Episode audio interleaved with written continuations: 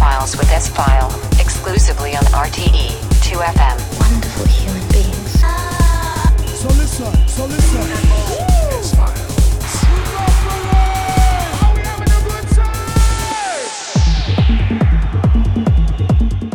Hello, hello, hello. Welcome to the S Files with me, S File, exclusive here on RTE 2FM. Every month with the best tunes of the past four weeks.